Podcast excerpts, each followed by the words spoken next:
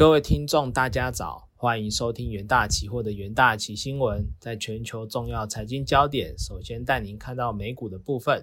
美国周四公布一连串经济数据，皆显示经济仍展现韧性，加深投资人对联准会为平抑通膨而在下周激进升息的担忧，令美股下跌。美国劳工部今天公布最新失业金数据，上周经调整后初领失业金人数报二十一点三万人，较前次修正后的二十一点八万减少五千人，低于市场预期的二十二点六万人，已连续五周下降，创今年六月以来的新低，表明尽管经济前景不不确定，联准会努力收紧货币政策的情况下，就业市场依然健康。另外，同日公布的美国八月零售销售月增率报零点三趴，略优于预期的零点二趴，修正前值为负零点四趴。但八月核心零售销售月增率报负零点三趴，不及预期的零点一趴，前值为零点四趴。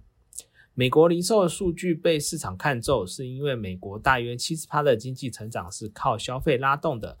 而零售销售更是占消费中的四成。所以，零售销售数据对于判断美国经济现况和前景具有重要的指标作用。随着美国经济陷入技术性衰退期，以及费的持续升息，美国消费边际增速放缓，美国各大零售进口商对美国消费预期并不乐观，近期大幅削减零售订单。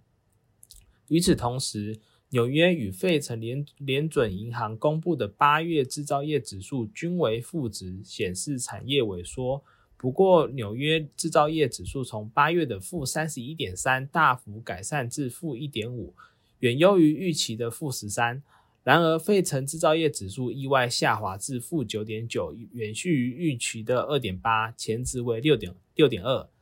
目前市场将把焦点转向下周的 Fed 会议决策，市场普遍预预估将升息三码。根据智商所的 Fed Watch 工具显示，升息三码的几率为八十趴，升息四码的几率为二十趴。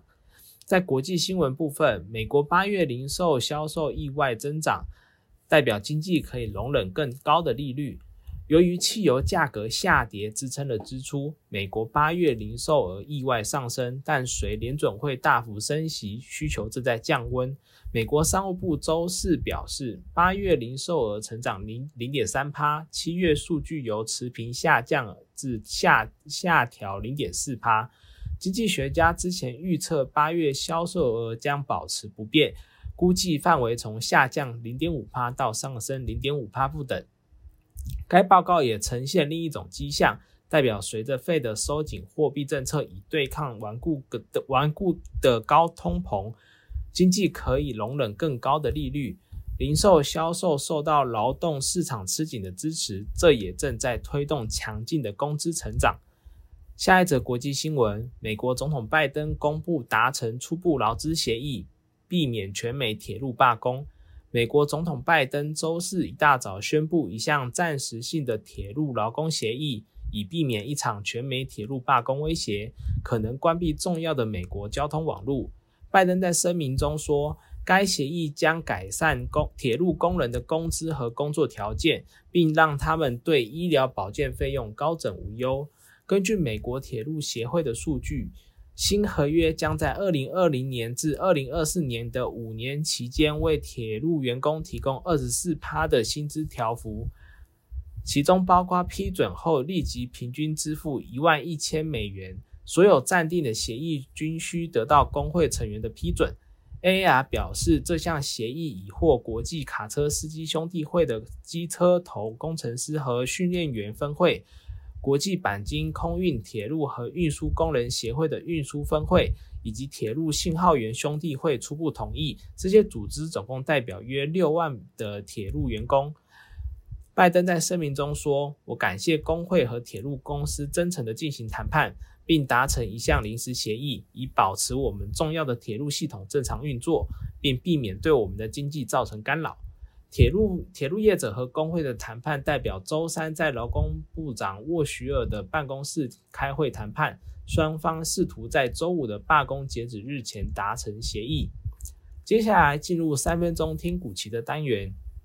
在创意期货的部分，尽管近期消费性电子与手机等需求传出松动，但五 G 与网通产业需求前景增加，加上近期美国限制高阶晶片出口至中国，创意拥有先进的制程技术优势，有望取得更多的中国晶片委托设计案。研究团队认为，创意受短期景气波动影响有限。随晶圆产能利用率提高，加上国际企业客制化晶片积极开案，有力推升公司营运动能。九月十五日，创意期货收平，期价延续震荡走高格局。在玉金光期货的部分，玉金光董事长陈天庆日前表示，因主要客户持续增加订单，将持续扩充手机产镜头产能。二零二二上半年，玉金光资本支出逾三十一亿元，年增五十一趴。研究团队认为，受惠苹果 iPhone 十四手机备货，玉金光八月营收再创新高，而苹果首款头戴式 VR AR 装置即将问世，有望为公司带来额外的营收动能。九月十五日，玉金光期货上涨零点五九趴，期价季线支撑力道强劲。在台达电期货部分。受惠于主要产品产品线营收全面走阳及电动车部门营收亦续创历史新高，